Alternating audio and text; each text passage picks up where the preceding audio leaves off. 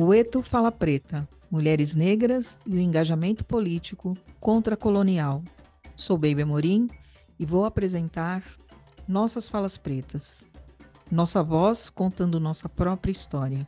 Pensar, superviver e bem viver.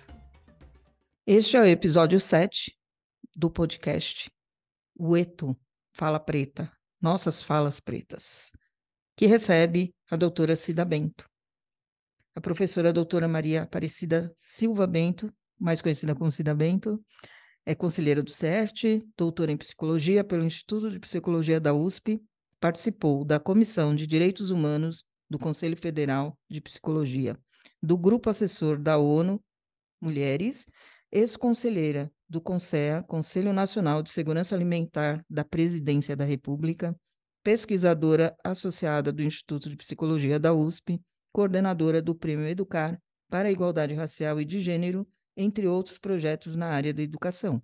Eleita pela, pela The Economist em 2015, uma das 50 pessoas mais influentes do mundo na área da diversidade. Consultora no campo de ações afirmativas e de programas e políticas de diversidade de organizações públicas, privadas e da sociedade civil, tais como secretarias de educação de prefeituras de diversas áreas Consultora no campo de ações afirmativas e de programas e políticas de diversidade de organizações públicas, privadas e da sociedade civil, tais como secretarias de educação de prefeituras de diversas regiões do país, da Oxfam, Greenpeace, Pebraban, Médicos Sem Fronteiras, Comitê de Diversidade dos Jogos Olímpicos 2016, Itaipu Binacional, Fundação Vale, Eletrobras, Unicef, Banco Itaú, Unibanco e outras empresas.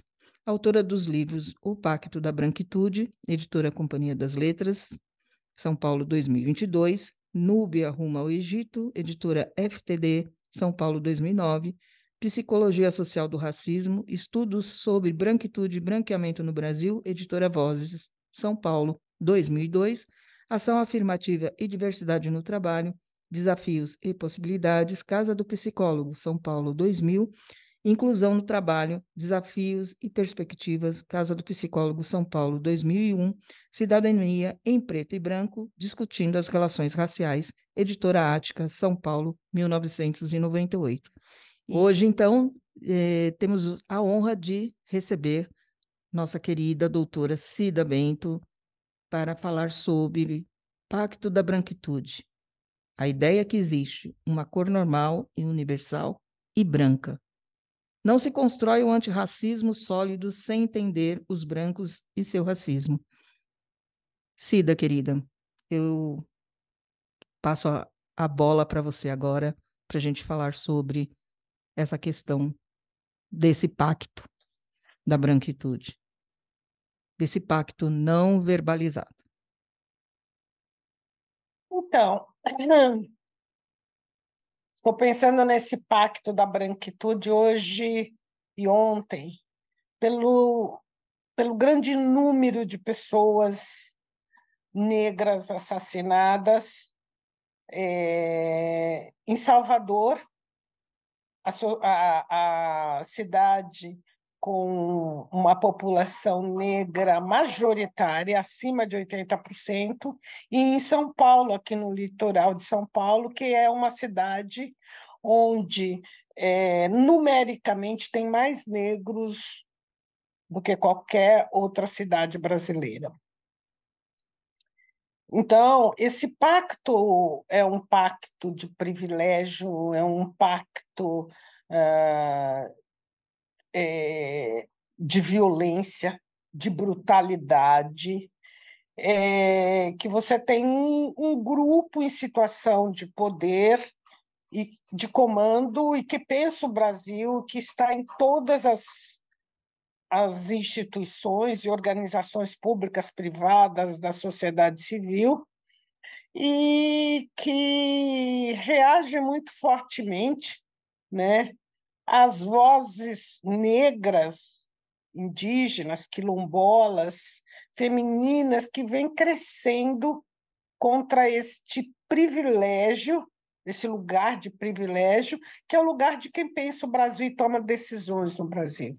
Então, o pacto da branquitude é um pacto de fortalecimento entre iguais, de manutenção da condição de privilégio, de tratar uma herança de séculos de expropriação dos segmentos mais vulneráveis como uma condição de mérito. Estão nos lugares onde estão porque o sistema é meritocrático e premia os meritosos. Então, a discussão do pacto da branquitude, que eu faço principalmente nas instituições, é com essa perspectiva. Sim, é, no seu livro você até relata uma questão, né, a dificuldade de uma integrante de uma equipe, de uma empresa que só tem brancos, em, em ver a necessidade de se discutir a ausência né, de de profissionais negros na sua empresa. Que se ela, se ela chegou até ali sem, a, sem a, a nossa presença, por que, que a gente vai discutir sobre isso? Porque precisa, a empresa precisa discutir sobre isso, né? Então, acho que é bem é uma situação bem complexa, né? Porque a gente não, a gente, ao mesmo tempo que a gente vê alguns avanços, estamos bem longe da, de ocupar os espaços de poder né, no país, em todo, não só na política, mas nas empresas, em todas as ramificações. É, um, talvez não estejamos tão longe, porque você vê isso pelo crescimento da violência contra nós. Quanto mais as vozes negras ganham força nos espaços que deveriam ser de todos os brasileiros e hoje é só da, é, é, é hegemônico da população branca, quanto mais as nossas vozes questionam, apontam, exigem reparação, mais cresce a violência. Então, o crescimento da violência, e hoje nós estamos falando, sei lá, de 13 pessoas aqui em São Paulo assassinadas, né? Mais, mais de 20 na Bahia, isso mostra o quanto o grupo que está no comando está incomodado, porque não faltam ladrões no palácio e eles não são negros. E Exatamente. eles não são periféricos. Eles não são. Nós ouvimos todos os dias, me explica como milhões que deveriam ter ido para candidaturas femininas e negras não foram, os partidos não, não fizeram o que deveriam ter feito, que a legislação aconselha, né, define, e estão criando um jeito de mudar a legislação para não ter que se haver com essa apropriação indébita de valores que deveriam ter fortalecido candidaturas femininas e negras. Então, não falta o que a gente pode chamar, se a gente quiser ser elegante, de apropriação indébita de recursos públicos e nos palácios. Mas justamente são os palacianos, homens brancos em geral, por exemplo, nos dois nos dois, nas duas cidades que eu falei, o, o, nos dois estados, né? Os governadores são brancos, os, os, os prefeitos são brancos e os secretários da educação são brancos. Exatamente. Né? Lugares que então, não estamos. É. Então, eles pensam as soluções para as questões, e as soluções são o que interessa a nós brancos, e, e, e ela é muito orientada por um medo. Né? É um medo de perder privilégio. Né? Então, eu, eu discuto muito no meu livro uma herança, esse lugar hegemônico de brancos, principalmente homens, em todas as organizações empresariais, bancárias, é, universitárias, é, parlamentares, judiciários. É, é uma herança que vem ao longo dos séculos. E é uma herança marcada por violência, suja de sangue. E continua, porque a né? escravidão né? no Brasil, porque a escravidão no Brasil foi extremamente brutal. Ela, ela mostra muito sobre quem, qual, qual é o perfil do escravocrata, né? Então ela foi muito brutal. Então é, você tem essa herança que vem vindo, que se reflete nos, nos lugares uh, onde estamos, nós negros, nós mulheres, nós quilombolas, nós indígenas, nos lugares sociais onde estamos, nos lugares econômicos onde estamos e nos lugares econômicos onde está os, a, uma parcela da elite branca. Né? Então, você não tem todos os brancos nos lugares de poder, mas todos os que estão lá são brancos. Exatamente. E é um ciclo, né? Que é um ciclo. um ciclo que parece que a gente, por mais que as nossas vozes ecoem, e ele parece que ele, ele continua, né? Ele, a gente ele continua, mas cada quebrar. vez ele continua, mas a violência de, da resposta branca, que eu estou exemplificando o que está acontecendo neste momento, mostra que cada vez mais esse segmento está é, assustado Sim. da perda do privilégio. E isso está acontecendo porque cresce mesmo as vozes, né? O que antes parecia que nós negras e negros falávamos só para nós do movimento, hoje você vê é, na, na voz dos entregadores de alimento, de supermercado, hoje você vê nos sambas das escolas de, de samba que vão para a avenida, hoje você vê um crescente de negras e negros jovens explicitando o que está acontecendo. E a mudança está acontecendo. Ela, porque ela é inevitável o grau de injustiça e de brutalidade que a gente vive hoje, ela, ele não aponta para outro lugar, a mudança tem que acontecer. E eu penso, eu tenho trabalhado em muitas instituições, já tem 30 anos, mas nunca vi tantas mudanças, tantas impaciências em quem está fora das instituições ou quem está dentro delas, querendo que as coisas mudem o mais breve possível, querendo ambientes de trabalho justos, entendeu? Então, eu vejo sim uma grande mudança na ampliação das vozes negras, indígenas, quilombola, mas também de brancos antirracistas que têm perguntado o que é que a gente faz, porque não tem como você não ficar incomodado, né? Você, qualquer pessoa branca que chega do trabalho, que liga a televisão e vê esse grau de violência contra a periferia, contra as favelas, e está vendo simultaneamente os ladrões nos palácios, essas pessoas estão incomodadas. E é, elas perguntam tem, né? que nós, é, eu, nós antirracistas, é, qual é o nosso lugar? E eu tenho visto isso crescendo. É óbvio que quando uma voz negra vai se ampliando é diferente do que quando o branco racista começa a se manifestar. Mas isto é uma é, essa manifestação dos brancos antirracista é uma hum, pressão nossa, dizendo esse não é um problema de negros, esse é um problema das relações entre negros e brancos. Os é. brancos têm que se mover. Exato, e se, ainda mais se eles se ficam, se sentem indignados com tanta violência, com tanta é, injustiça, né? Porque é, a gente não tem como você achar que aquilo tudo que você está vendo é errado e não fazer nada, né? Ficar só Exatamente. assistindo de camarote e falar não sou racista. Né? Eu, eu, me questiono às vezes também o quanto é, esses antirracistas realmente estão é, não só incomodados, mas estão querendo mudar até dentro da sua própria rotina de trabalho. Ah, está abrindo espaço também? Né? Se, eu, se eu sou antirracista, e, mas eu continuo. É, é, vou, é, todo o meu trabalho ele é feito por indivíduos brancos, alguma coisa ainda né, não está tá fora da ordem. Né? Por mais que, Exato. às vezes, são pessoas do círculo de confiança, que você bem fala da questão do círculo de confiança, né?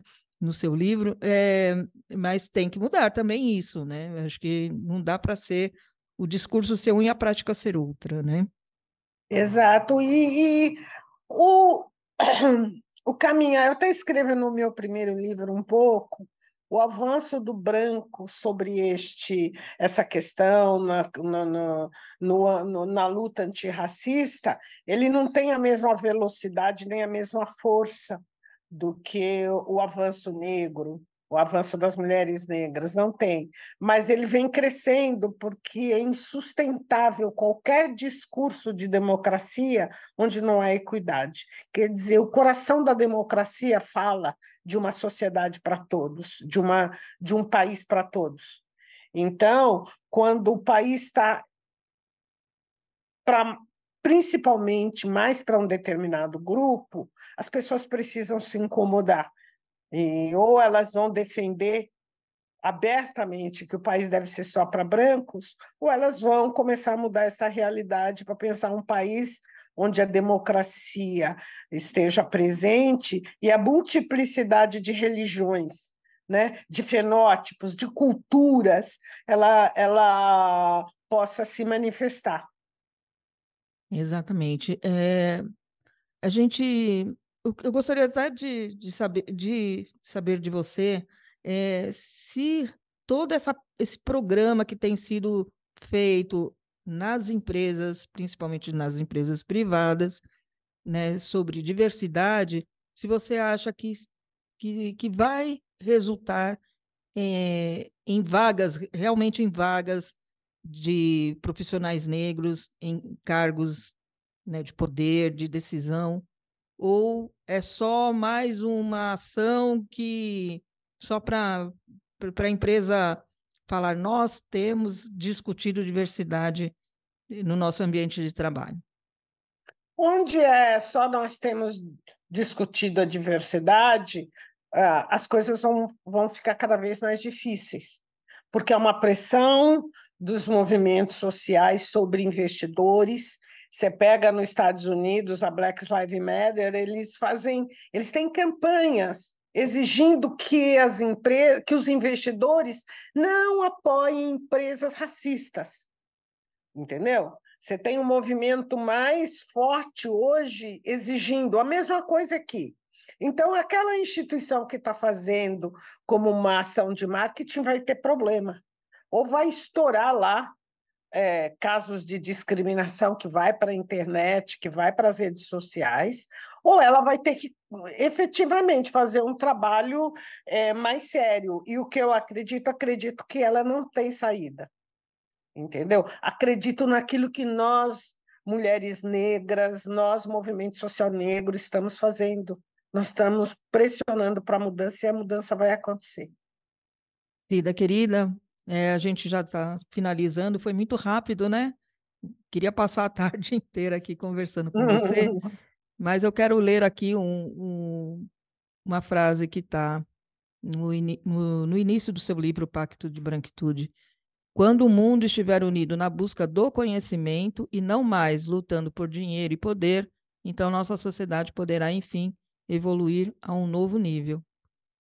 Esse é um, essa é a nossa expectativa e o nosso desejo né, para os próximos anos, décadas e para os nossos que continuarão nessa luta né, por, por dias melhores. E eu acho que o conhecimento é fundamental. Então, hoje estamos uhum. aqui né, com, colocando uma pílulazinha né, breve, mas potente, assim, para a gente pensar é, esses dias melhores, essa evolução.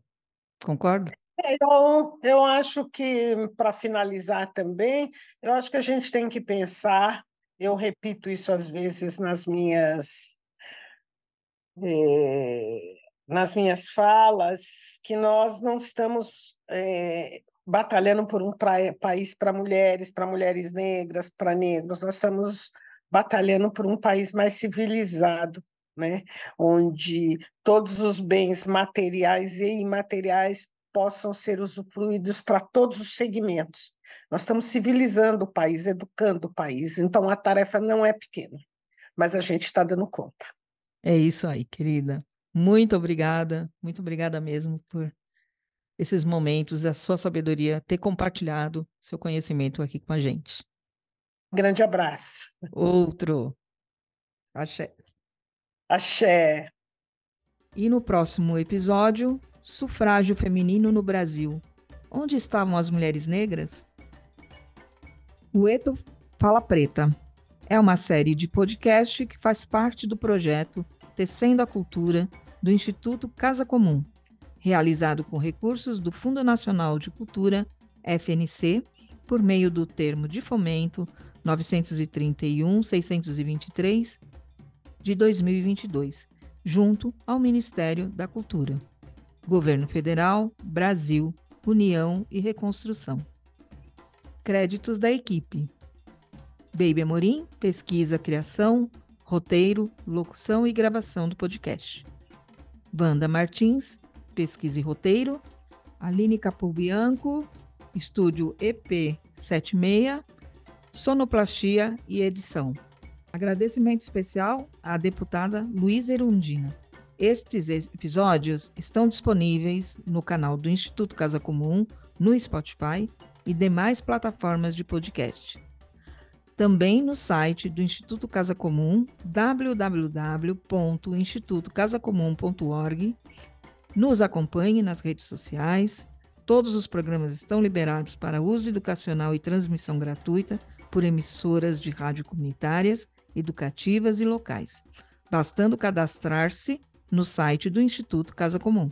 Agradecemos a atenção de vocês. Até nosso próximo encontro.